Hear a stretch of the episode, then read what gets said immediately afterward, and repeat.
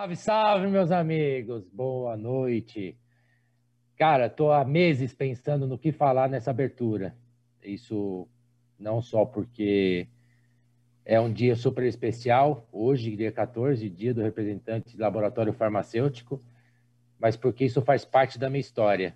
Eu, como filho de propagandista, propagandista que fui, na realidade sou, porque propagandista para mim é que nem presidente, né? Você deixa de ser, mas você nunca perde o, a, a, posição. Então, eu sempre me considerei e sempre vou me considerar representante. Foi muito difícil pensar em tudo que eu queria falar nessa abertura, mas eu queria começar de uma maneira diferente. Cara, propaga é foda.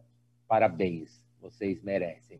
É chuva, é sol, é trânsito, é paciente brigando, é secretária, é zona azul, é relatório, é evento, é chefe, é GD, é ponto de encontro e vocês estão lá, firme e fortes, cara. Isso é uma coisa que eu aprendi desde que eu nasci. Sempre brinco com todo mundo, né? Que eu fui alfabetizado numa bula de Novalgina e eu não consegui ser outra coisa na minha vida a não ser ser representante e sempre estar trabalhando com saúde.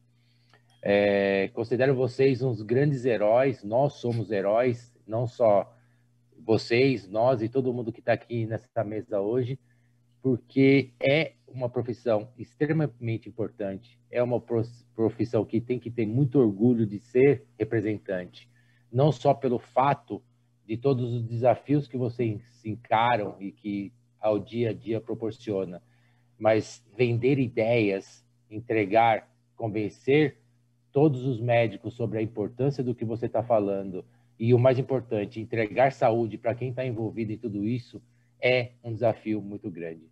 Por isso eu termino essa minha abertura falando: meu, parabéns, vocês são demais. E para me ajudar nessa homenagem que nós estamos fazendo, não poderia trazer pessoas que já for, deixaram de ser e que são amigos de quem é propaganda, propagandista hoje, né? Então, eu queria brevemente apresentar as pessoas que estão compondo a mesa comigo aqui. O Valdir Eschenberger, nosso amigo gaúcho, que conhecido nas últimas jornadas aí por ser ex-presidente de algumas empresas, mas um ex-propaga também. Sérgio Pagani, um grande treinador, amigo pessoal de mais de 20 anos com a gente aí, que também um ex-propaga. Wilson Borges, com a sua jornada aí e carreira de várias empresas multinacionais e gestão como presidente em várias empresas, também um ex-propaga. E o Dr. Tadeu Fernandes, um amigo dos propagas, uma pessoa extremamente respeitada do norte ao sul do país, que todo mundo que conhece tem um carinho enorme, não só pela sua competência, mas pela sua, pelo seu respeito e carinho por todos nós que somos representantes. Bem, agora vamos lá, né? Eu queria prestar essa homenagem, mas eu quero passar a palavra para os nossos amigos aí. Hoje eu quero começar um pinga-fogo com um pinga-fogo muito rápido, e começando aí pelo, pelo Wilson, que para falar com poucas palavras, o, qual é o grande desafio hoje que um propaga tem que superar diante desse cenário que nós estamos vivendo hoje? Wilson, o que, que você tem para falar para eles aí? Bom, boa, boa noite a todos aí, né? Um prazer mais do que enorme de estar aqui podendo participar dessa mesa com tantos colegas queridos aí. Obrigado, Evandro, pelo convite, né? E, como eu digo sempre, né, assim, eu tenho um orgulho muito grande de ter sido propagandista né, é, por quase cinco anos. Fui trainee, júnior, pleno, sênior, fiz tudo. Não caí de paraquedas, né? E, então, minha carreira, com certeza absoluta, não, não teria sido é, tão boa se não fosse esse meu aprendizado, né? É, como representante. Como você falou, né? A gente aprende já desde lá de, lá de trás né, a ser resiliente. Todo mundo é chefe do representante. Todo mundo. É o porteiro, é o, a secretária, é todo mundo. Todo mundo manda nele. Né? E ele consegue realmente é, é, absorver tudo isso de uma forma muito positiva. Né? É, então, assim, acho que todos nós aqui temos muitas saudades do tempo de representante. Eu só não tenho saudade do, do meu salário de representante, mas do resto todo é fantástico, né? Um dia a dia sem rotina, você tem muita relação, né? A visita médica é muito boa, sempre é um papo sempre muito agradável, né? A gente é, consegue atualizar, né? E consegue também ter bastante conhecimento através dessas visitas. Mas indo para o foco aí da sua pergunta, eu acho que o maior o, o desafio do representante hoje, né, é encontrar um novo modelo né, de, de visitação médica que vai exigir dele basicamente muita objetividade.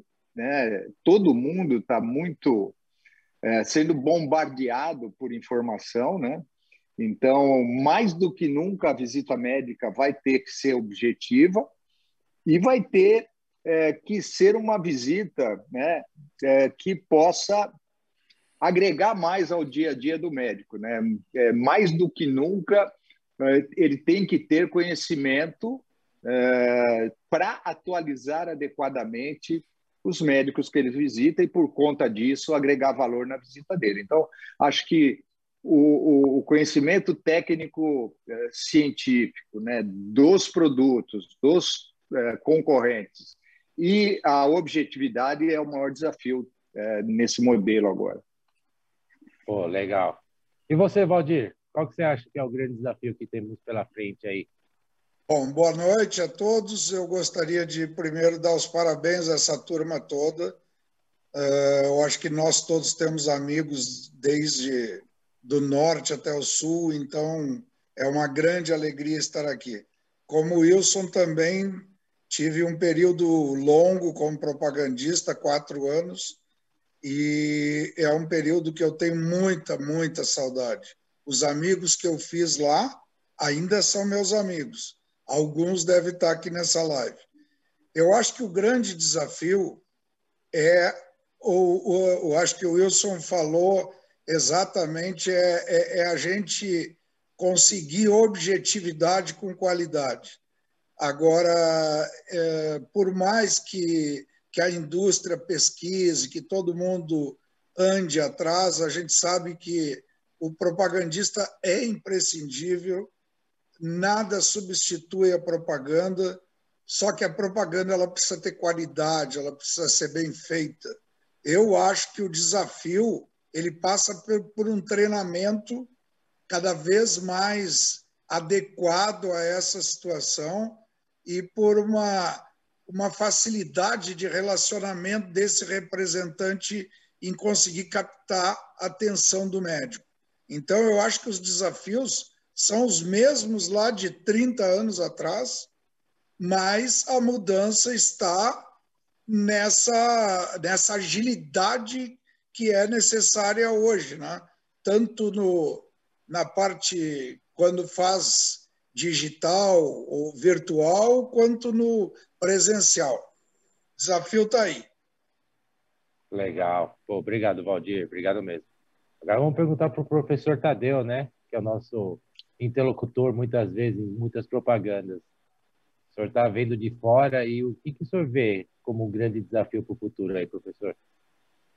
Então, primeiro eu agradeço, né, poder estar aqui cumprimentando esses nossos parceiros e eu posso dizer uma coisa, Evandro, eu é, não fui representante, mas eu já vivi os dois lados, porque há 30 anos, além de atuar como médico e receber as visitas, eu também participo dos treinamentos.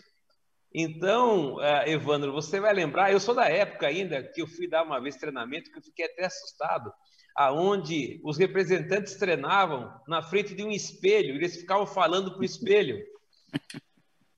É, daí. e daí, épocas que pegavam o visual e o gerente, geralmente o gerente de treinamento, né? Que não era o Pagani, obviamente, era o carrasco, né?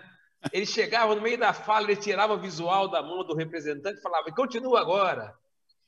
Cenas que o cara subia no palco, tinha que fazer propaganda no meio do palco. Então, eu vivi essa época no passado que eu acho que não volta mais e, e vivo a época atual. Hoje a gente dá é, eu estava até comentando, daqui a pouco, terminando, eu vou gravar uma videoaula de treinamento para os representantes. Hoje está treinando virtualmente, né? é, a gente sente falta daquela presença né, do, do, dos olhos nos olhos. Mas olha, é, o Wilson falou assim que estão mudando os modelos. Eu sempre falo, ó, estão mudando os modelos, mas as pessoas continuam as mesmas. Então, o carisma, a empatia, e, e, cada um tem a sua marca. Eu não vou citar um por um que me visitou, que eu não vou cometer um uma grande gafe, mas vou citar um exemplo. Isso aqui é um exemplo. Uma pessoa que eu falo, acho que o Brasil conhece. Ele chega, no, ele chegava, chega, ele está aposentado agora, mas chegava no consultório, às vezes estava cansado, estressado, ele entrava, um dia feliz, doutor. O Valdemar, não sei se conhece o Valdemar, o famoso um dia feliz. Daí você vai andar na lagoa do Taquaral, domingo, passeando na lagoa, passa o Valdemar, um dia feliz, doutor. Quer dizer, são coisas que extrapolam o consultório, esse relacionamento, essa amizade que a gente é, é, tem com o representante. Eu sou frequentemente convidado a participar daqueles encontros que gerentes de treinamento fazem. E o que você acha da mudança de. de é, e eu não sei porquê, teve uma época atrás que é, virou rotina, não, tem que trocar o representante. Ele está criando muito vínculo com o médico, ele está entrando. Na... Escutei de gerente de treinamento isso ele entra no consultório, começa a falar sobre futebol, sobre eh, o caso do médico né, e não fala do produto. Então tem que rodar. Então ele sai daqui do setor A, vai para o B, tira do C, põe no D e no fim você deixa de ter o famoso relacionamento. Eu sempre falava, gente, dentro do futebol, dentro da, da história que a gente pergunta como é que está minha filha ou como é que está o meu cachorro, por trás disso tem relacionamento, quer dizer, você tem aquele compromisso que você vai criando com a pessoa e aí, você prescrever o produto é uma consequência, eu sempre falo, nunca é causa, mas é uma consequência. Então, realmente, esta pessoa faz diferença. E digo, viu, é insubstituível. Eu já vivi várias fases, inclusive essa fase que nós estamos vivendo agora, virtual. A visita virtual, olha, não é a mesma coisa, não tem. Você, é, às vezes eu estou aqui falando com você, viu? Mas eu estou aqui, ó, olhando aqui para baixo o meu celular, vendo que chegou uma mensagem e você nem está percebendo isso. Ou seja, eu tiro o foco, o famoso olhos nos olhos, né? Então eu acho que, hum. apesar das tecnologias estarem chegando, dos modelos estarem mudando, essa pessoa sensacional que é o representante, que vive o nosso dia a dia, eu diria uma palavra, é insubstituível. Pô, obrigado, Bom. professor. Isso é muito legal. Legal mesmo ouvir isso, porque a gente está passando por uma fase de sistematização e falta de relacionamento. Isso, ouvir da sua boca uma situação como essa é bem legal. E você, Pagani, o que, que você acha? Muito bem. Boa noite a todos. É um prazer que é indescritível, né?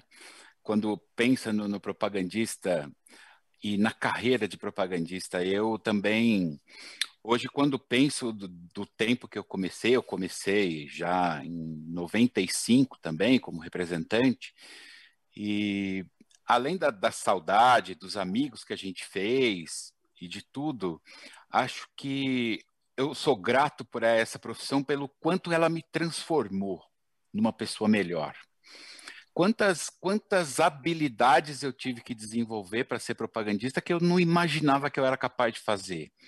Quanto, quanto eu fui provocado pelos meus gestores, né? Quanto eu fui provocado pelos médicos a fazer perguntas e, a, e perceber os pontos que eu precisava melhorar. E acho que isso é um grande. É, é o meu maior troféu dessa carreira, sabe? Além de todo o romantismo que ela tem, eu trago dentro de mim isso. Eu era uma pessoa antes de ser propagandista e sou uma pessoa depois de ser propagandista, né? Porque o nível de desafio continua o mesmo, eu acho. Hoje, para o propagandista de hoje em dia, para o propagandista da minha época, da época do Wilson, do, do Valdir e sua, Evandro.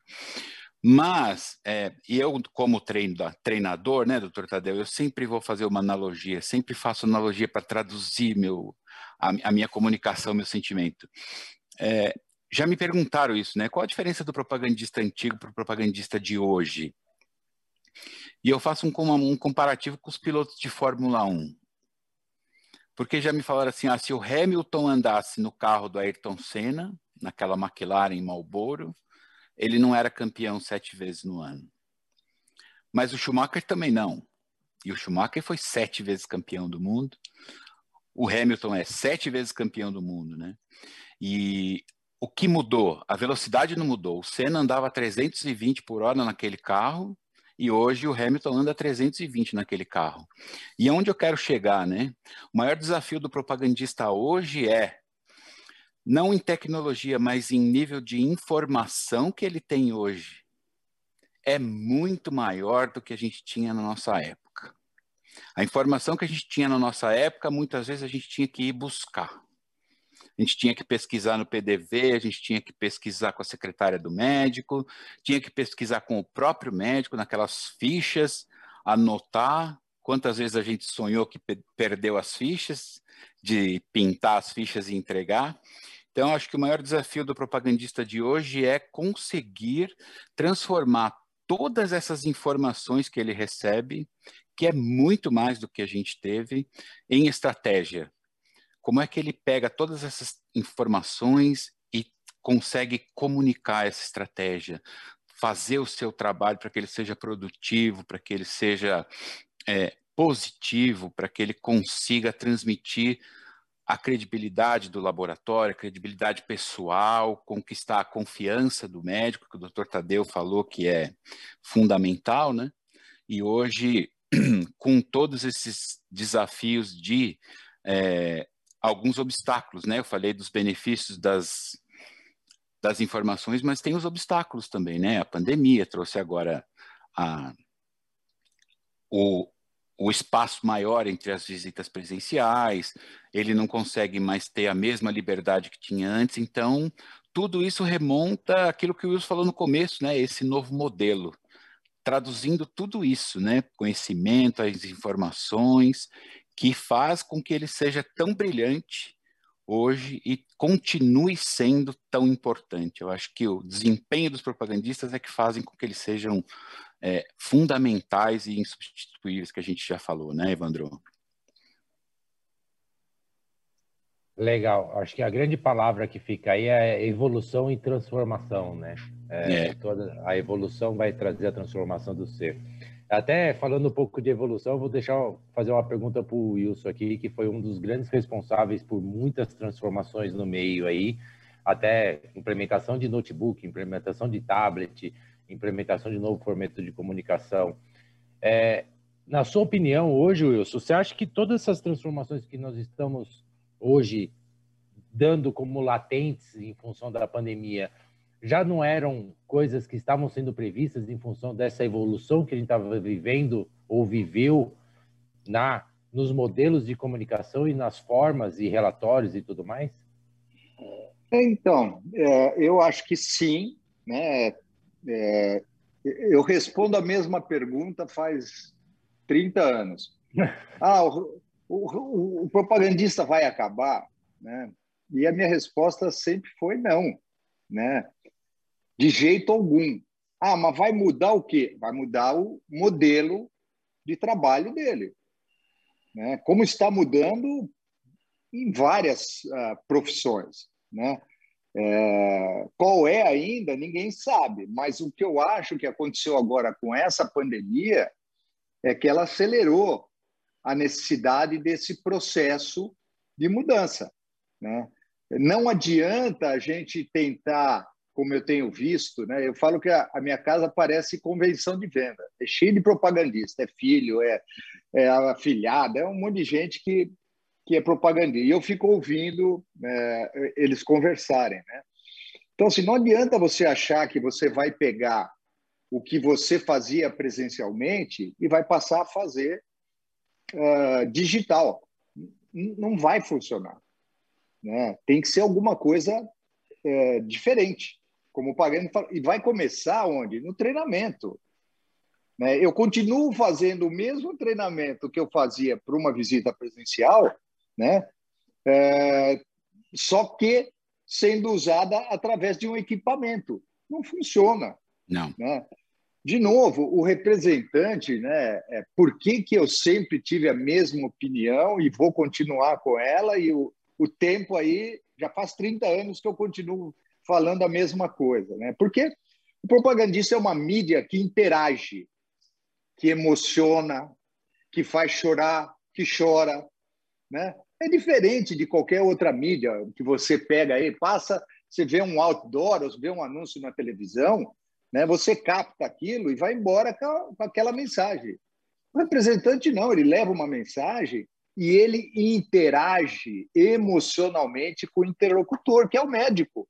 Né? Existe uma troca de energia. E isso faz toda a diferença. Né? É, uh, hoje, mais do que no passado. Ainda no passado, né, você tinha produtos que tinham diferenciais muito uh, grandes em relação a outros. É, você tinha produtos que tomava-se quatro vezes ao dia, passou para um de dose única, com a mesma eficácia e com mais tolerabilidade. Então, era fácil vender. Né? Você falava, ia lá, falava, olha, isso aqui gravava muito rapidamente. Hoje, né, tudo está é, tá melhor, né, mas está tudo muito igual. Né? Então, como é que você vai fazer diferença em marcar né? O, o, médico ele tem várias opções de, de, de marcas. Né? Se toda, se, hoje é imperativo ter qualidade, ter preço é, acessível, né? ter baixo efeito colateral, tudo isso tem um monte de marca que tem. Ah, por que, que o médico vai escolher mais uma do que outra? Né? Aí entra a relação, né? aí entra né, a habilidade do representante no diálogo com o médico. Aí entra a habilidade do, dessa mídia né, representante em mudar percepções. Né? Então, eu acho que é, a coisa vinha mudando, é, todo mundo sabia que ia mudar muito, mas eu acho que agora a pandemia foi né, com essa uh, necessidade do, do, isolamento, da visita virtual e tudo mais, né, ela fez aflorar um problema que estava se levando com a barriga durante muito tempo, né, fazendo pequenas adaptações. Eu acho que a necessidade não é de pequenas adaptações, é de você pegar uma mídia tão diferenciada e capacitá-la para trabalhar dentro desse modelo que existe agora, de todo mundo tem pouco tempo, todo mundo tem que é, fazer várias atividades, enfim. É, como o Pagani falou, tem informação sobre tudo, né? Então, assim, é inadmissível você ir fazer uma visita médica e você não saber o que é que, de fato, naquela visita vai agregar valor para o médico que você está visitando, né? E isso não inviabiliza né, de você chegar lá e bater papo, e falar de futebol, e falar de qualquer coisa. Claro. Eu fiquei muito tempo num setor lá no, na, no Ipiranga, Cambuci, Moca, enfim. É, e eu tinha os médicos, eu tinha uma ótima relação, né? Então a gente entrava, batia papo, falava de futebol, falava disso, falava de, de tudo, política, não sei o quê. E aí eu falava, olha, vamos trabalhar? Legal. Aí eu ia lá e fazia o meu trabalho, que era tentar levar alguma coisa de informação que aquele médico uh, tinha necessidade. Né? Então, eu acho que isso está mais presente agora, né? mas, como eu disse, não é só. Porque o que, que eu vejo, com todo o respeito do mundo a todas as empresas? Né? Ah, o pessoal olhou para isso como uma oportunidade de reduzir custo. Né? É, e não como uma oportunidade de é, transformar um serviço importante para a classe médica em algo ainda mais valioso. Né? Então, esse foi o lado que todo mundo, ah, que legal, agora não precisa ir então no consultório, mas, mas já viram que não é isso. Né? Então, tem que começar da base, né? que é o treinamento. Que tipo de treinamento eu tenho que dar hoje para o representante. Não pode ser mais a mesma coisa que eu, Valdir, Pagani, você fazíamos. Né? Não, não cabe mais, não cabe. Isso daí realmente não cabe. Então, acho que essa evolução é, é muito grande. E outra coisa, né, Evandro, eu acho que e colegas todos que estão ouvindo, né? Eu sempre é, confiei demais no representante, né? Eu sempre achei que o representante ele era tratado de uma forma assim muito infantil, né? É, ah, e, e, quantitativa, né? Ah, fez 20 visitas é bom. Ah, fez oito é ruim, né? Ah, fez isso é bom. É, tudo era muito quantitativo e o representante era tratado de uma forma que eu nunca gostei. E também, é, nesses meus é, quatro ou cinco anos né, de representante aí na rua, eu descobri muito rapidamente que o representante é um ser incontrolável. Né? Então, é, criar é, controles excessivos não funciona.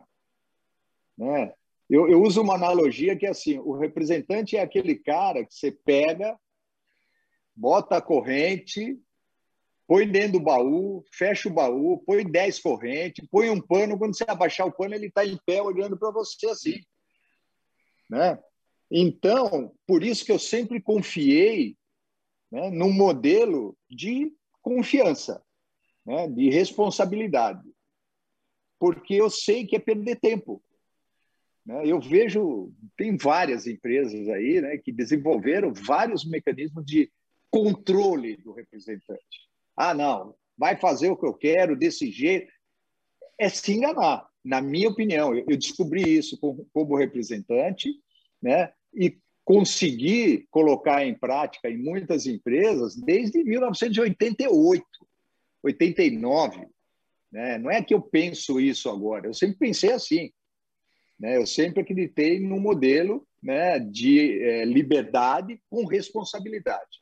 E a grande maioria é assim. Então, eu, eu, não, eu sempre entendi que assim, não adianta você penalizar a maioria, porque tem uma minoria que não sabe trabalhar desse jeito. Né? Você tem que tirar essa minoria né, e continuar com o modelo, porque a grande maioria é trabalhador, é responsável, é preocupado é, em cumprir suas obrigações, em fazer os seus resultados. Né? Então, por isso que eu os meus modelos sempre foram esses, né? de confiança, porque eu não gosto de me enganar.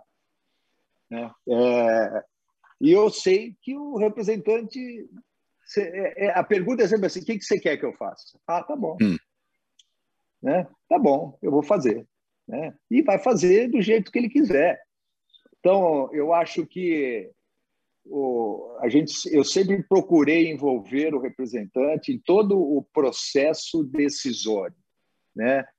É, o gerente regional, o gerente distrital, o representante, né? desde a definição de objetivo né? até mesmo a elaboração de cota para cada um. Né? Se discute em grupo, se valida, todo mundo sabe qual é o número macro da companhia e vamos trabalhar. Né? Vamos trabalhar, porque é, é, é, só esse modelo que eu sempre confiei, né? E, e procurei é, é, transmitir para as equipes que eu liderei. Muito bom, Wilson. É, eu, eu adorei uma, uma parte do que você disse, né, do, do empoderamento do representante, né? Eu acho que não só o representante, mas o médico também.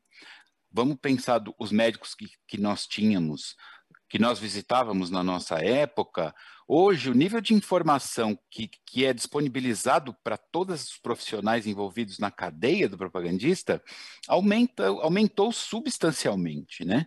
É o que Sem o Cortella dúvida. é o que o Cortella sempre fala, né? Que uma, eu, ele fala, eu com sete anos cheguei na escola e, e vi uma escola, vi um material didático a primeira vez na minha vida. Hoje, uma criança com cinco anos chega com 15 mil horas de, de informação. E aí a professora vira para ela e fala: B mais A. Então. Como que funciona? Não dá, né? É, é, por isso que eu sempre fui assim: é inadmissível você chegar numa convenção que tem uma agenda que foi divulgada com antecedência e você ligar para o quarto do cara para acordar ele para ele ir para a reunião. É. Ele está lá, gente, é, é ser babá, né? A mensagem por trás disso é muito ruim. Né? A mensagem é muito ruim. Eu acho que é, não combina com a qualidade do profissional né, que eu vejo na maioria das empresas. Que a gente Os trabalha para desenvolver. São profissionais top, né, super top. Tanto é que quando eles saem do ramo, né, assim, eles se chocam com o que eles encontram em outra, é, com os profissionais, com todo o respeito, de, de várias outras áreas. Né? Então, ele é um cara top, você não pode tratá-lo né, como alguém que não sabe o que está fazendo. Perfeito. Ô, e você, Evandro, que já está há bastante tempo. Ah, oh, doutor Leo, pois não. Deixa eu só colocar uma observação. Você Lógico. falou sobre a quantidade de informação hoje é muito grande. Mas vou contar um caso, olha só como faz a diferença o representante. Esse caso aconteceu ontem, é verídico. Um colega ontem, eu vou emitir nome de laboratório do medicamento para vocês okay. tá? Então vamos lá. O colega me ligou ontem do Rio de Janeiro, sobrinho dele, sobrinho do médico. É, já começou a nhaca, né? Cuidar de sobrinho.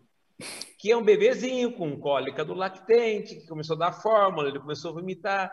Eu falei, ó, tá aparecendo uma alergia à proteína do leite de vaca, vamos trocar para uma fórmula de aminoácido e dá um, um, um, paracetamol, mas vamos usar um paracetamol sem corante, sem açúcar, porque já está sensibilizado pelo APLV, né? Então, ó, faz o seguinte, usa esse paracetamol. E eu falei o nome do produto para ele. Ele falou, mas Tadeu, eu não conheço esse produto. Falei, não, foi lançado já no passado, é um produto bom, porque é paracetamol, mas não tem açúcar, não tem corante, para esse bebê ser bom. De que laboratório que é? Eu falei, ah, laboratório X. Ele falou, pô, meu representante não me falou, ele não vem me visitar mais também. E ficou todo bravo porque ele não recebia a visita e ele não recebeu a informação. Bem feito para ele. Foi lançada essa apresentação nova, sem açúcar, sem corante, de um remédio antigo que todo mundo conhece, que é o paracetamol. Estava então, desatualizado. olha, olha só que, que case simples, mas eu acho que pode exemplificar muito, né, Pagani? Que mudou, é, ajudou a sua decisão pelo receito, pelo melhor receituário para o paciente, né? Que é o que a gente sempre treina o representante, sempre passa na orientação. Você faz parte do processo de, de cura, né? Ele faz parte do processo de melhora, do processo do tratamento. E olha a, o quanto é importante ter essa pessoa preparada, né? Mas, pra, pra mas o médico ficou bravo de não receber a visita, você viu só, né?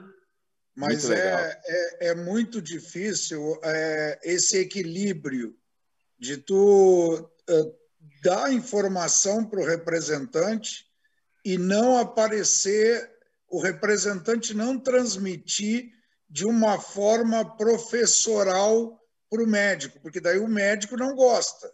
O é. médico tem muito pouco farmacologia na, na universidade, mas ele não gosta de dizer que o conhecimento, muitas vezes, eh, principalmente das novidades das coisas, vem através do representante. O representante continua tendo eh, alguns pilares importantes, que é a informação, que o Pagani falou, que o Wilson falou, aquela informação de tudo que está acontecendo, e também a qualificação desse representante. Quanto mais qualificado esse cara tiver, quanto mais atualizado, quanto mais ele lê, quanto mais ele se prepara, ele antecipa as coisas que vão acontecer na visita. A gente fala, eu lembro que a gente falava muito de planejamento de visita. Algumas pessoas odeiam isso, mas o planejamento de visita tu consegue eh, de uma forma, eh, pode ser na cabeça do cara. Não precisa dizer o que vai fazer, mas tem que, antes de entrar, planejar. A, a, pior coisa que tem é chegar para o doutor Tadeu e fazer uma pergunta e o doutor Tadeu dizer: uh, Valdir, na, semana, na, na última visita, tu já me perguntou isso. Pô, é uma coisa. Quer dizer, tu não prestou atenção no que o cara estava falando. Então, a qualificação, o preparo, de saber o que, que eu vou falar é o grande diferencial. Agora, o cara é o diferencial do, do, do negócio dele, né? Claro, que foi o que eu aprendi na tua gestão, Valdir. É. A, a pré-visita, e a pós-visita, com tudo aquilo que está no meio ali, né, Wilson? Ah, então, sem E, é... assim, é, não dá para você aceitar né, um representante que vá e hoje está cada vez mais segmentado, né? Tem o time de neurologia, tem o time da cardiologia e tudo mais. É inadmissível ele não conhecer profundamente, né, uh, o seu produto e os seus concorrentes, é. né? No que é básico, né? Ah, qual é a meia vida? Eles nem sabem o que é meia vida, né? ah, qual é o mecanismo de ação? Qual é o, a posologia? Quantas, quanta, qual é a embalagem que, que disponível? E, enfim, né? Detalhes e um concorrente, da doença, né, Wilson? É. Detalhes, Detalhes da, da doença. doença. Então, assim, é, não dá para aceitar mais esse tipo de coisa, porque aí, né, na verdade, ele está é, gastando o tempo daquele médico que ele está visitando. Aí, aí a visita fica, fica chata. Lógico. Exatamente. Né? Mas quando ele tem esse conhecimento e ele faz uma boa pré-visita, né? ele sabe o que, que pode agregar valor né? aqui para o doutor Tadeu, por exemplo, ele já vai focado naquilo. Ele não tem que ficar, é, chegar lá, oi, bom dia, tá bom, pô, calor hoje, né? não sei o quê, e não sai disso. Né? Então, isso não é mais aceitável num modelo tão profissionalizado, né? E assim, a, a, a, hoje eu tive a oportunidade de conversar com uma grande empresa, né? E está todo mundo assim olhando, né? Porque assim, os custos de um representante, né? De uma empresa de porte, eles são altos, são, né? Sempre são for. altos, mas mas eles dão muito retorno. Claro. É, se você comparar com qualquer outra mídia, é o maior retorno de investimento é a produtividade, é o, a é. medição da produtividade sempre. É o custo-benefício. Exatamente. Então não é admissível né, que ele é, não seja.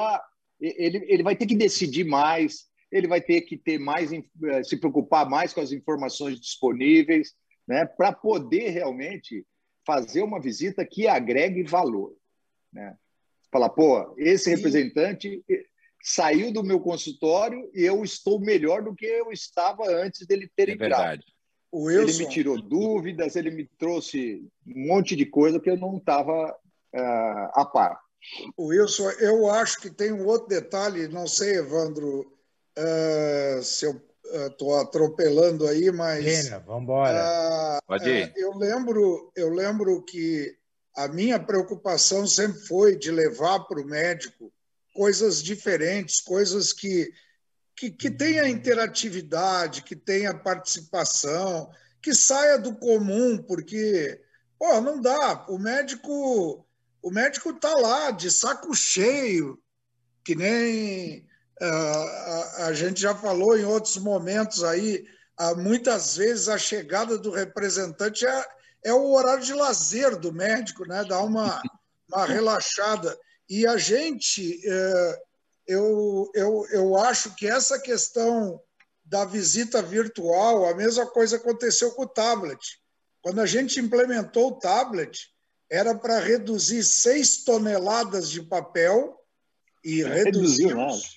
A Apple, a Apple, a Apple, na época, o Pagani trabalhava junto comigo, a gente 6 toneladas de papel, uma, uma fortuna de dinheiro e uma melhora na interatividade, que isso era o mais importante.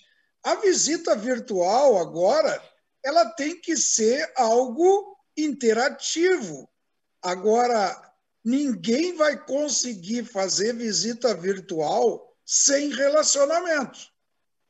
Pode fazer o que quiser. Pode, não. O doutor Tadeu falou se não tiver relacionamento, não vai conseguir atingir o cara nem mais o cara não vai atender uma uma chamada de um cara que ele nunca ouviu falar. Agora, se ligar o Valdemar para o doutor Tadeu, ele atende na hora. Sem dúvida. Esse é o diferencial. Mas é o relacionamento. Mas pegando uma fala até do, do, do, do Wilson, que eu achei muito, muito interessante, né? É, o representante, ele na realidade, ele tem o papel de uma mídia viva, né? É viva. É, isso é uma coisa muito, muito interessante quando você analisa o todo, né? Porque a gente está tendo aí o avanço de vários recursos tecnológicos para se comunicar com o médico, mas até o doutor Jadeu já disse, entendeu? É, é, muito legal receber um estudo clínico via WhatsApp, pela plataforma de um laboratório ou por um e-mail, tudo bem, mas a questão da mídia viva, que é o representante, o lado relacional, o lado interação e construção da relação, isso não tem nenhuma tecnologia que vai substituir. E ligada a esse conhecimento, né? Exato, exato. O conhecimento, um cara com conhecimento sobre produtos, sobre doença, sobre o hábito do médico e com relacionamento com esse médico, é o que o doutor Tadeu falou, esse negócio de, de tirar o representante, que ele já está há muito tempo naquele local, isso é, isso é burrice, isso, é, isso aí é uma coisa assim que vai contra mexer no setor. É, é, é a coisa mais delicada que existe na indústria farmacêutica. É Mas uma coisa, uma coisa que eu queria jogar até uma pergunta para o professor Tadeu agora. A gente tem visto, por exemplo, telemedicina está ganhando um espaço, a pandemia também acelerou essa, essa modalidade de atendimento, vamos dizer assim, né? Isso tem se tornado um, um ganho, está ganhando muito espaço no cotidiano dos médicos. A pergunta que, me, que sempre vem em mente para mim, pensando agora como pensa um médico, até queria ouvir do senhor, professor, é essa mudança de comportamento na consulta ou essa mudança de relacionamento que a consulta vai trazer, o senhor acha que vai se manter e até mesmo é, extravasar para outras relações? É, por exemplo, relação com representante. O senhor acredita que vai diminuir o volume do, do a gente chama de one-on-one, né, o tete-a-tete ali, até por mudanças de comportamento vindo até do consultório, ou seja, dos pacientes procurando a telemedicina pela praticidade. Será que a, a visita virtual ganha espaço pela sua praticidade na cabeça do médico, professor? Olha, Evandro, você fez um paralelo muito interessante, muito interessante mesmo. E eu vou te passar um dado bem recente, porque hoje de manhã eu sou parte do conselho diretivo da Unimed Campinas. E hoje de manhã nós tivemos uma reunião onde foi discutido justamente o tema telemedicina. Há um ano atrás, por isso que foi feita hoje a reunião, a Unimed Campinas lançou a plataforma de telemedicina. Foi um boom. É, você tinha, você não tinha horário, às vezes na telemedicina, de tanta gente procurando a telemedicina. E a reunião de hoje foi justamente para discutir cortes na telemedicina por ociosidade.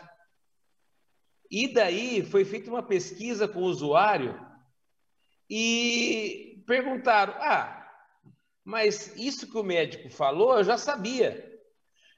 Por quê? Porque na telemedicina, até o médico do lado de cá, por segurança, ele não vai dar diagnósticos eh, mais aprofundados, ele não vai é, aprofundar mais no caso. Vamos falar assim, aprofundar para a gente fazer de uma maneira bem simples.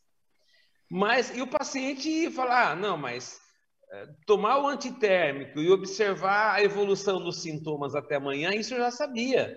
Eu quero que o senhor me dê um diagnóstico. Não, mas espera aí, preciso te examinar. Entendeu? Então, a telemedicina hoje, ela se tornou meio assim um, um doutor Google ao vivo. né? O que eles pesquisavam no Google, agora eles querem pesquisar com o médico. E não, é, não foi feito para isso. A telemedicina, hoje, nós concluímos, vai ser muito útil para vocês que conhecem bem aí o, o, interiorzão do Brasil, aonde o acesso é muito difícil, onde, onde você não vai ter um neurocirurgião, onde você não vai ter um oftalmo, pediatra, daí faz por uma telemedicina, você consegue orientar o, o clínico geral da região a, a, a tomar certas atitudes. Mas o, qual foi a palavra, e aí eu quero deixar essa palavra no ar, qual foi a palavra que hoje concluiu-se da telemedicina? é muito boa, é muito útil, foi vista com bons olhos no começo, mas, palavra final, ela não tem resolubilidade. Então, é, essa, é, essa informação bem, bem recente aqui da, que nós concluímos a nossa plataforma de telemedicina da Unimed Campinas.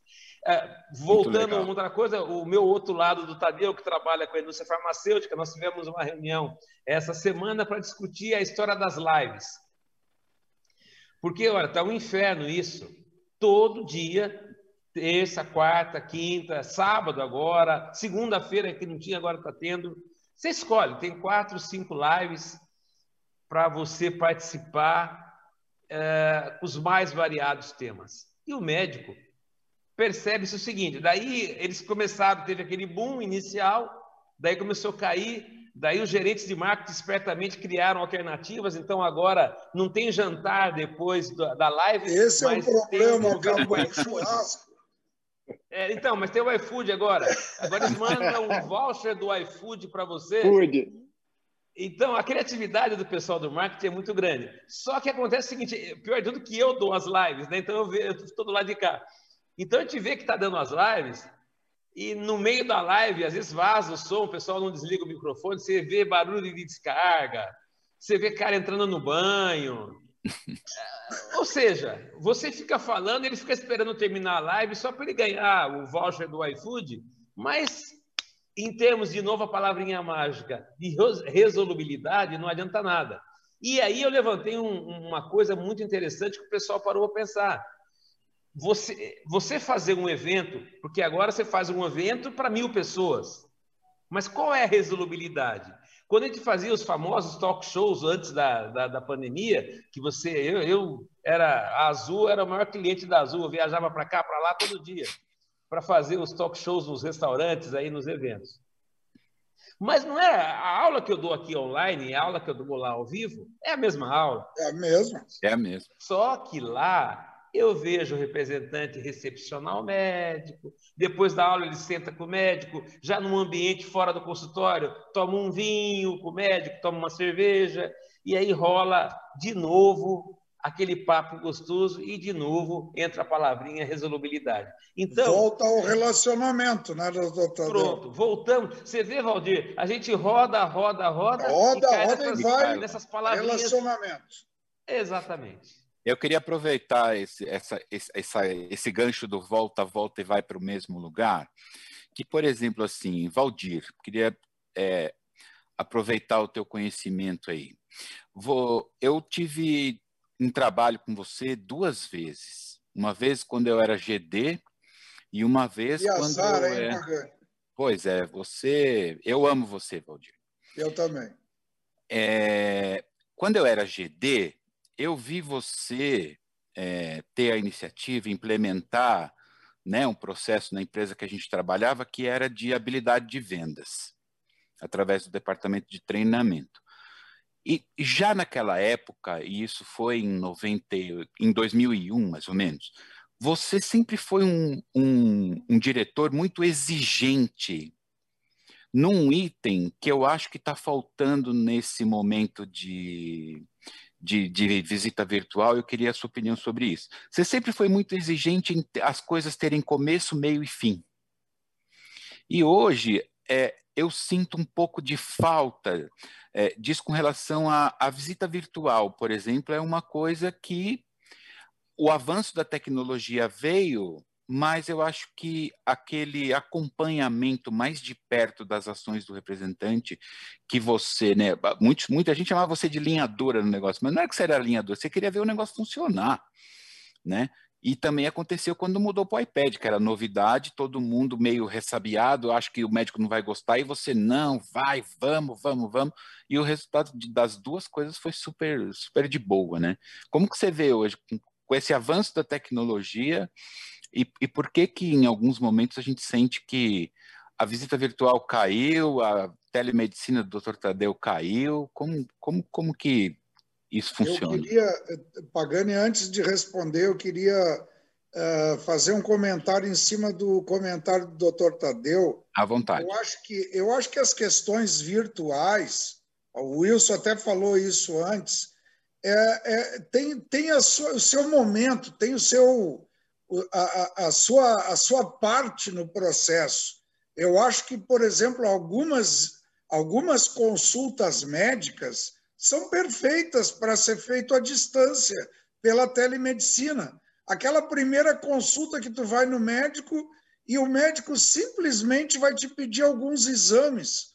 Pô, é, é, é, até tu voltar com os exames, é, ela pode ser virtual. Bom, mas é, eu estou só pegando para dizer que, tanto na consulta médica, pela telemedicina ou através do, da propaganda, tem coisas que são insubstituíveis.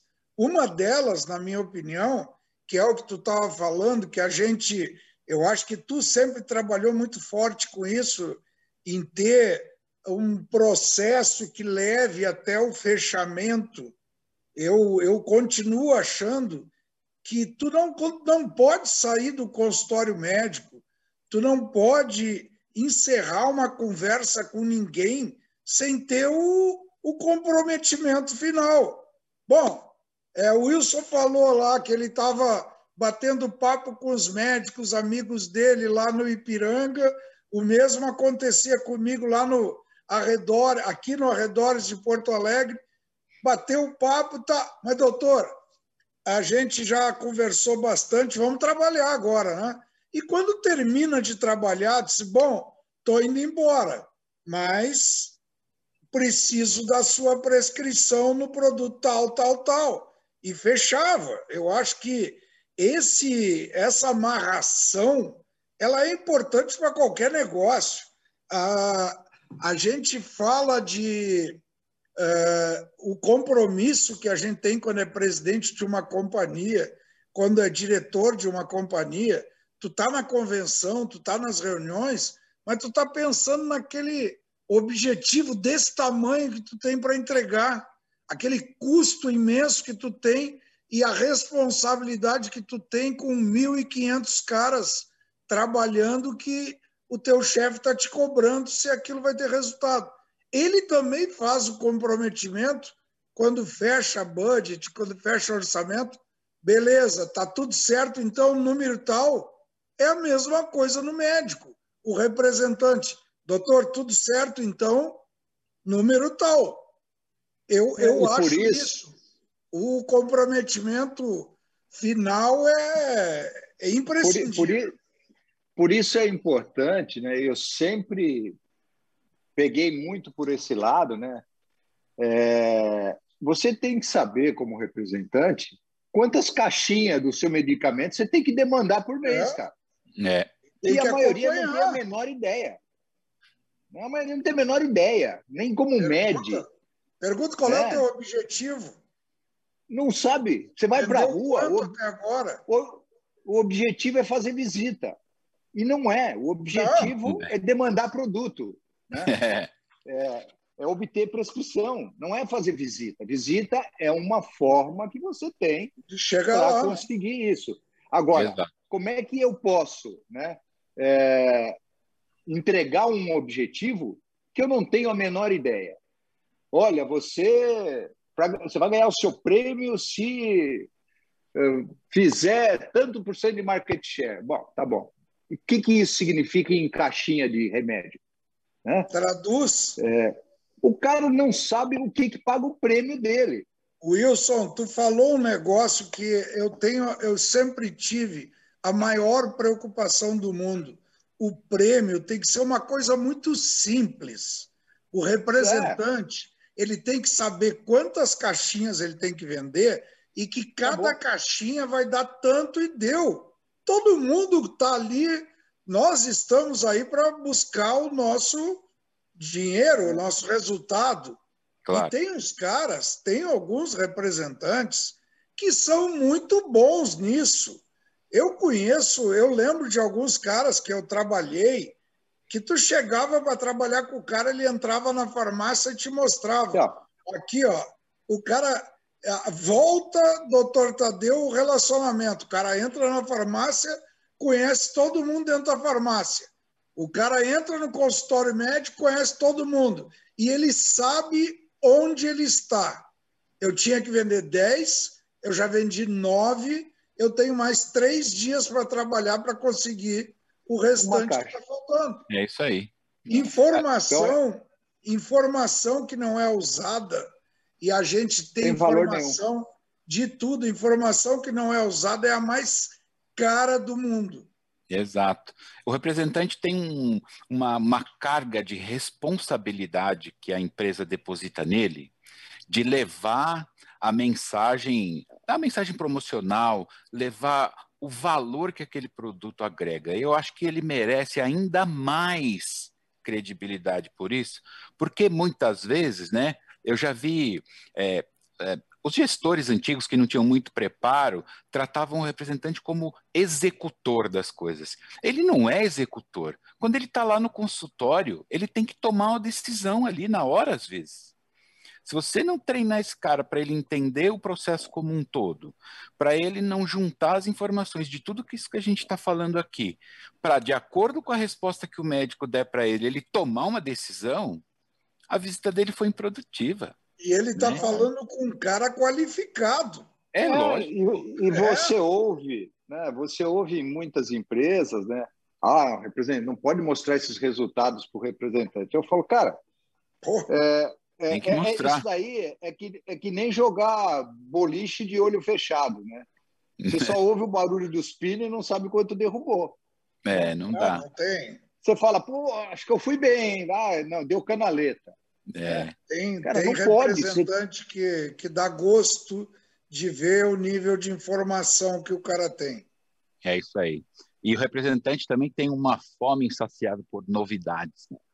É, ah. Ele fica insaciável. Quando ele, quando ele começa a cair na rotina, ele fala: Não, eu quero novidade, novidade. E o cara da novidade é você, Vandro. A, a grande Evandro, maioria. Tá muito quietinho aí. É, a grande maioria é bom demais para o que pedem para que ele faça.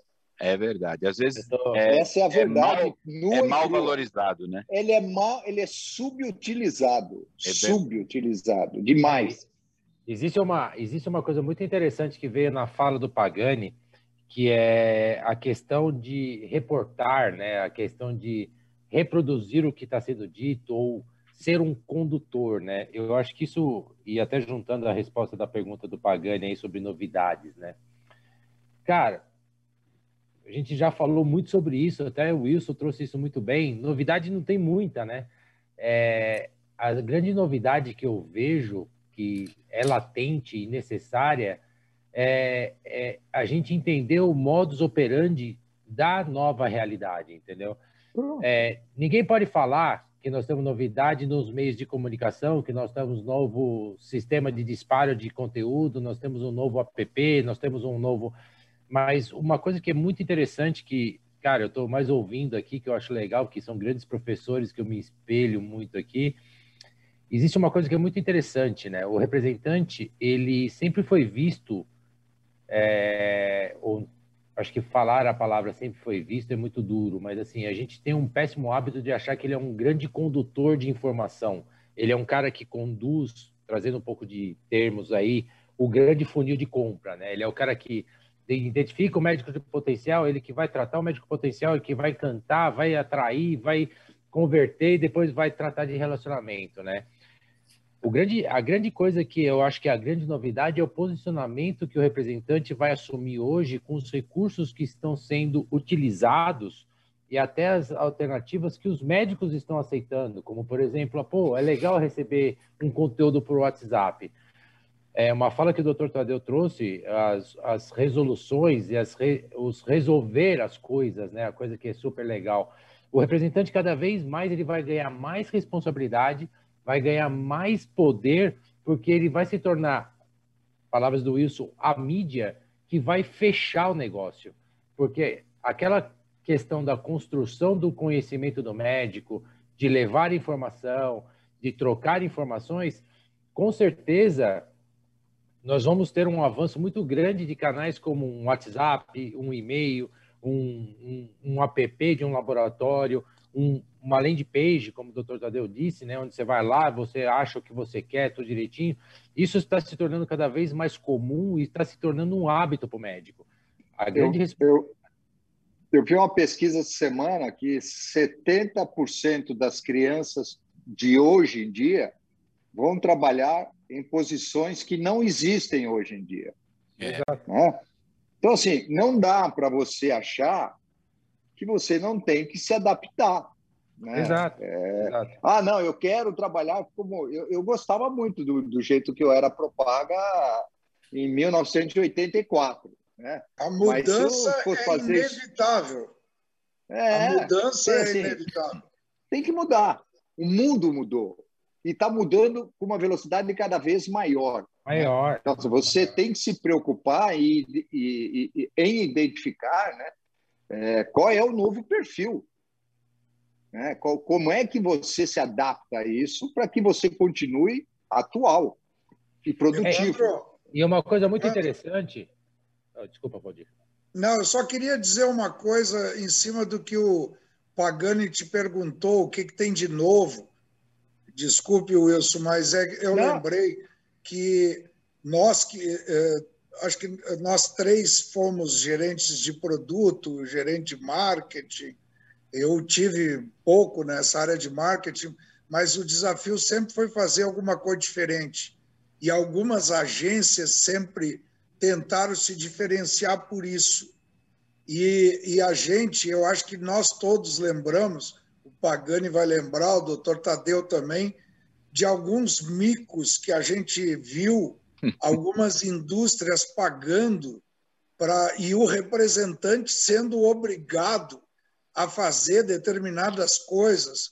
Eu lembro de cada, cada absurdo que foi tentado. Então, a, a gente tem que lembrar que nós estamos tratando com profissionais, profissionais qualificados, treinados, uh, os caras estudados, porque não existe propagandista hoje que não, que não esteja num, no mesmo nível de conhecimento da maioria dos médicos. O médico estuda focado ali, o representante vai para outro lado. Então, o papel da, da, do diferente, de criar campanhas diferentes que atraiam o, o, o representante, primeiro tu tem que vender para o representante. É, o Wilson falou isso. Ele, ele quer coisa nova, tu vendeu para ele, ele vai interagir com o médico é, e vai dar ele, ele tem que ser cada vez mais protagonista. Isso. É.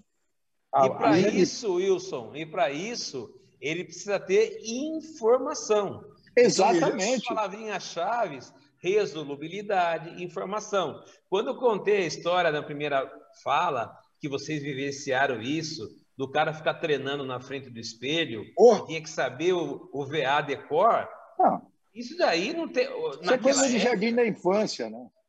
É, mas daí você vê que houve uma evolução, né? Hoje não, não temos mais esse sistema, mas hoje é, deixou de ser aquele papagaio falante de um visual Sim. bonito para um pessoal que tem que saber conversar Conversar. informação. Perfeito. Então, a responsabilidade hoje, e eu me incluo nisso, porque eu participo muito dos treinamentos, é, eu acho que o departamento de treinamento, que sempre ficava uma salinha pequenininha, né, é, é, no fundo do corredor, hoje tem que ser a sala principal, a sala do treinamento.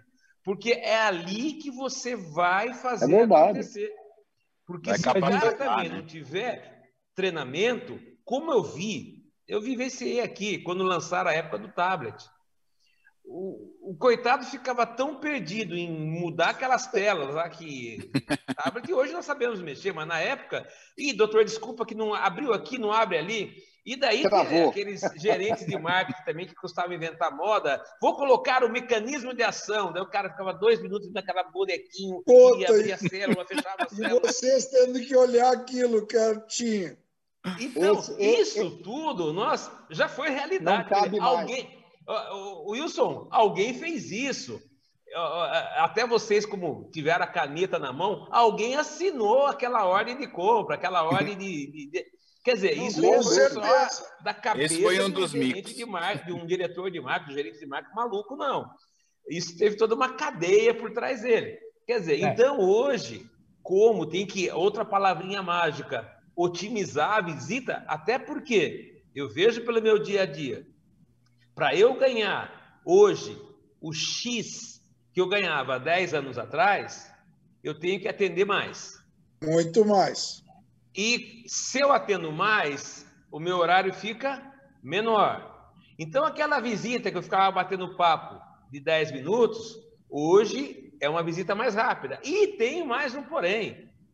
Vocês lembram muito bem disso. Ah, ah, Quando você começou, Wilson, ah, você sabe disso. Naquela época, nós tínhamos, lá, vamos, vamos chutar alto, sete grandes laboratórios.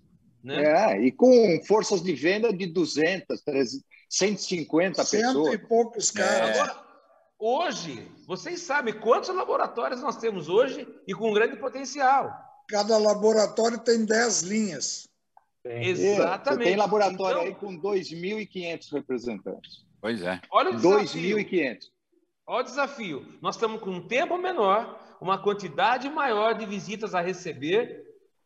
Então, vai ter que dar uma comprimida, uma otimização na maneira de passar essa informação. Eu É, eu queria, que eu queria grande- fazer um comentário que, que é outra coisa. O doutor Tadeu falou da importância do treinamento.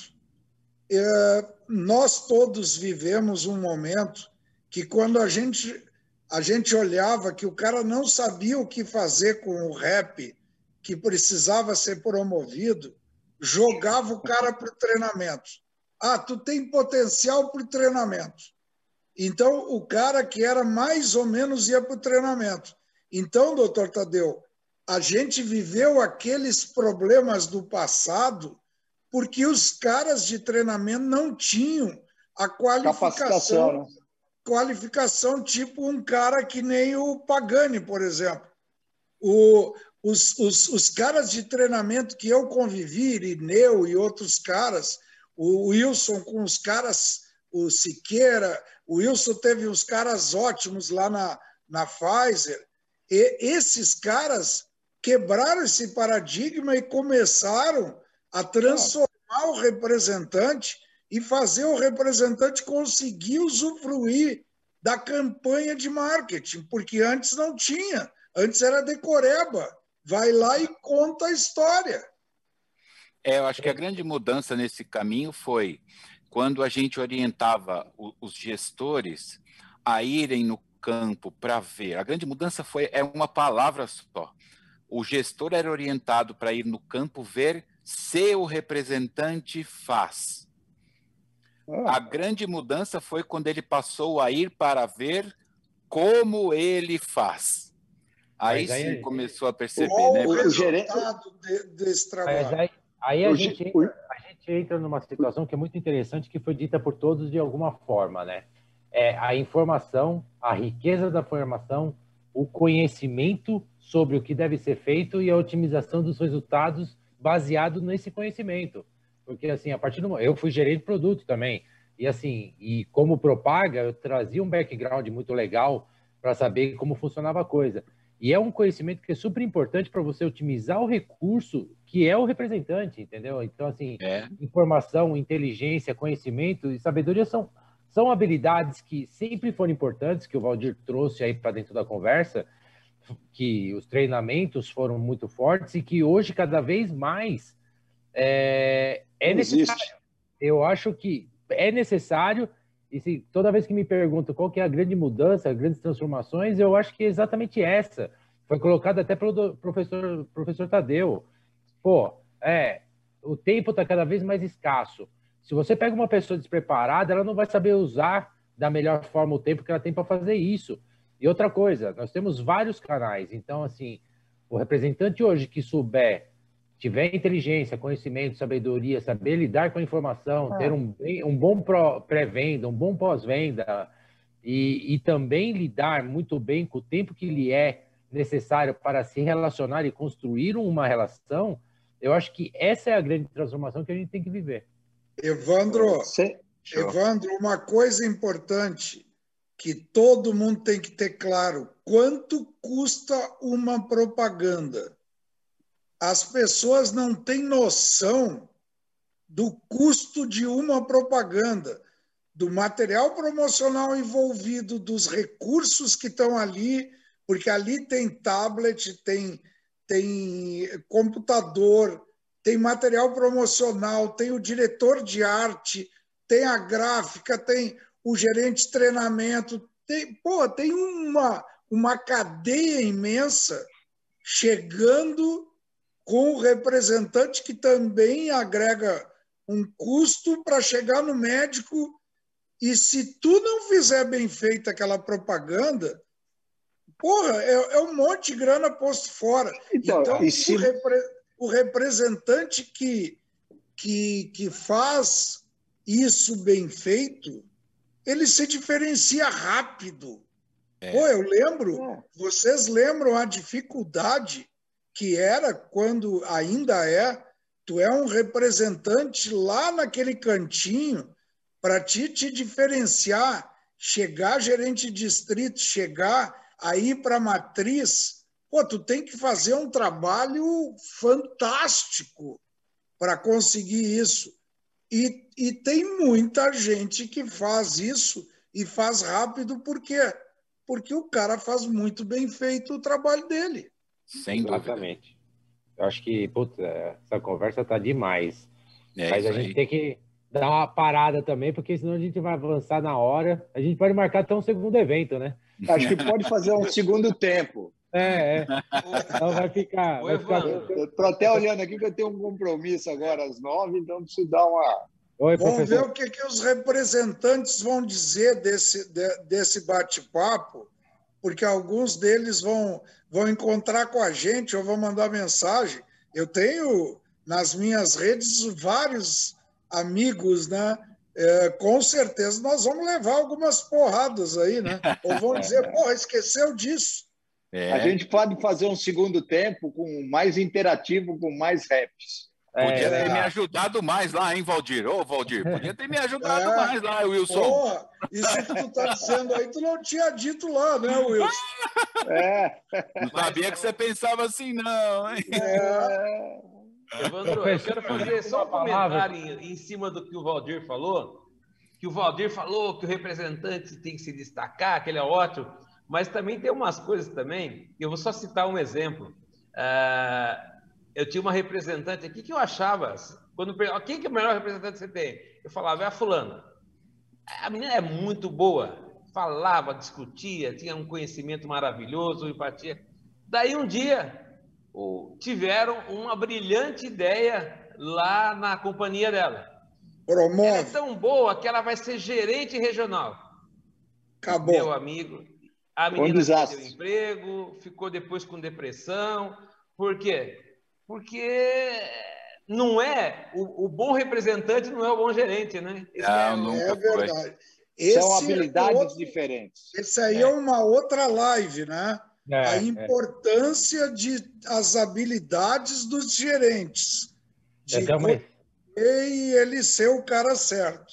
Eu tenho uma história dessa em casa, professor. Meu pai era representante do Axê, entrou em 64 e foi até 70, foi para Glaxo, foi promovido para GD, ele pediu demissão e foi trabalhar na extinta Rext porque ele falou, não, eu não sirvo para ser chefe. Bem. Eu quero ser rap. Eu não sirvo para ser chefe, eu vou voltar a ser rap. E aposentou é depois de 30 anos. Rap aposentou depois de 30 anos de rap na Rext, entendeu? É, é muito bom ser rap, Evandro. Eu adoro. Agora tem uma conversa de bastidor de representante que eu vou contar para vocês, que eu não sei se vocês sabem. E não vou falar qual é a empresa também. Mas, né, nos pontos de encontro, existe, o Valdir falou sobre reduzir a 70 toneladas de papel, né? Acho que a grande, o grande benefício do iPad que trouxe foi para o meio ambiente também, essa Mas nas reuniões íntimas ali dos raps, nos pontos de encontro, a gente contava uma história que era a seguinte: teve um apocalipse, a Terra foi dizimada, a raça humana foi dizimada e o planeta ficou desabitado. E aí o rap falava assim: veio um extraterrestre numa nave e pousou em cima do terreno onde fica a minha empresa. É. Aí eles Eu... desceu um cano, assim, encolheu um pedaço daquele terreno e levou para ser analisado para ver o que, que era. E eles chegaram à construção que naquele terreno era uma fábrica de papel e que tinha muito agente doente. É bem é. isso. Obrigado. É. A mudança, é, a mudança toda. Né?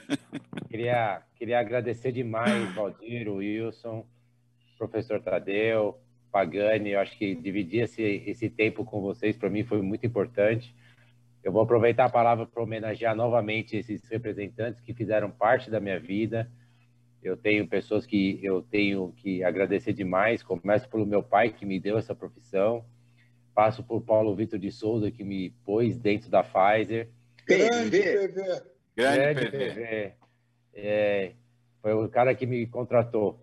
E A Sérgio é Nunes, Wilson Borges e todo mundo que está nessa mesa aqui, Pagani, Valdir, o professor Tadeu. Parabéns aí pela iniciativa. E obrigado. Vou passar a palavra para vocês. Professor, quer falar alguma coisa, homenagear esses nossos amigos aí para a gente fechar? É, eu quero homenagear todos vocês e que estão aí nos vendo. Foi um prazer muito grande esse encontro. Evandro, eu acho que, como, como o Valdir e o Wilson falaram, eu acho que vai precisar ter mais, viu? Vamos, é, vamos marcar fica outro. aquele gostinho de quero mais sempre, né? Isso Agradeço aí. a todos aí por revê-los, estou à disposição. Um abraço a todos, se cuidem, fiquem com Deus. Um abraço, tchau, tchau. E aí, Vardi, contigo aí. Bom, eu queria dizer que eu, eu tenho, eu, eu sou rap de coração, né? Eu tenho grandes amigos que começaram comigo aqui em Porto Alegre, aqui em São Leopoldo Novo Hamburgo, que são meus amigos até hoje. Tem gente que eu não esqueço. Essa Covid aí levou alguns propagandistas amigos meus, o Erasmo aqui no Sul, que era um, um exemplo e eu queria fazer uma homenagem especial para esse cara, para o Erasmo, que eu acho que ele foi um propagandista exemplo aqui no Rio Grande do Sul. Eu me lembro que eu uma vez quis promover o Erasmo, ele disse: Valdir, eu sou propagandista e eu vou ser propagandista o resto da vida. E o doutor Tadeu falou, isso é verdade. Alguns caras nasceram para ser propagandistas e fazem dessa profissão o maior exemplo, o maior modelo de, de, de qualidade, de, de, de pessoa, de, de relação. Então, eu queria deixar os meus parabéns aqui a toda essa gente, dizer que não é fácil. Chuva, sol, porrada. O Evandro falou tudo isso no início não é fácil, mas vale a pena. É, um, é muito legal ser propagandista. Parabéns. Wilson, e aí? Bom, eu, de novo, quero agradecer aí a oportunidade né, de estar podendo aqui é, falar com, com os propagandistas, né, com os propagas, como a gente costuma dizer, né? Aquele pessoal cheio de calinho na mão, né? de tanto carregar pasta. Não é... tem mais. Ei, Catarina, é, Catarina. A Catarina, famosa, é. gigante, né? É de e, e dizer assim, né, que eu continuo com a mesma opinião. Não vai acabar nunca, né? Propagandista não vai acabar nunca. Vai mudar o modelo, né? Vão ter outras coisas que vão fazer parte do dia a dia dele, mas acabar não vai. Né? Não vai ter certeza absoluta e já há 30 anos que eu falo isso, não é de hoje não. E que todo mundo né, tenha aí a resiliência né, necessária é, para esses períodos de mudança. Né? Mudança hoje cada dia mais faz parte do, da nossa vida e a gente tem que estar tá realmente disposto e aberto para mudar. Né? É isso aí. Então acho que feliz dia do, do propagandista, que vocês sejam muito, muito felizes.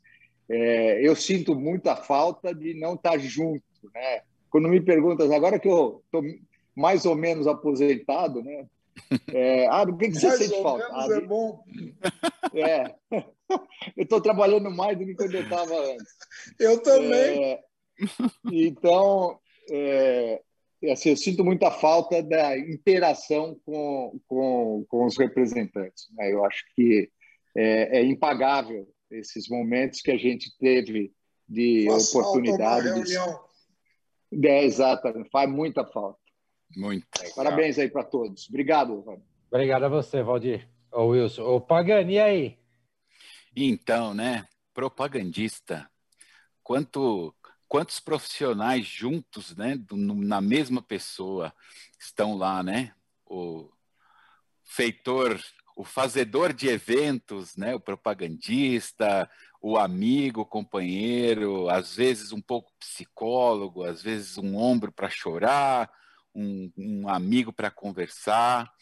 E eu acho que a minha mensagem final para você, propagandista, é o seguinte: as pessoas que eu mais vi brilhar nessa profissão foram aquelas que não ficaram esperando alguém entregar alguma coisa para ele. Sempre foi o cara que foi atrás. Sempre foi o cara que surpreendeu positivamente toda a cadeia envolvida no processo, seja na empresa, seja o médico, seja os colegas do setor, né? E ao mesmo tempo sempre tem aquele que fala, pô, não faz isso não, isso aí eu já tentei, não dá certo. Ah, não faz isso não, não, não, não vai por esse lado não e tal. Mas eu queria dizer que essa chama que você sente desper- despertar dentro de você, de querer fazer diferente, de querer fazer o melhor, de querer se dedicar, de ser um excelente profissional, nunca deixe ninguém apagar isso em você. Nunca deixe alguém dizer que você não é capaz. Nunca deixe alguém dizer que você não vai conseguir. Né? Porque essa profissão depende mais de você do que de qualquer outra gente. E ó, vale muito a pena. Então, não desista. Como diz o professor, é... caramba, será que eu vou esquecer o nome dele? Não posso cometer isso. Depois a gente bota no crédito o nome do, do professor, que é o seguinte, que ele fala que para trás nem para pegar impulso, né? Então, cara, é cabeça para frente, pé para frente, otimismo para frente, que vai dar tudo certo. Beleza, gente. Obrigado. É isso aí. Gente, um obrigado. Aí, obrigado. Boa Feliz noite dia a todos do- aí. Boa Até noite, mais. gente.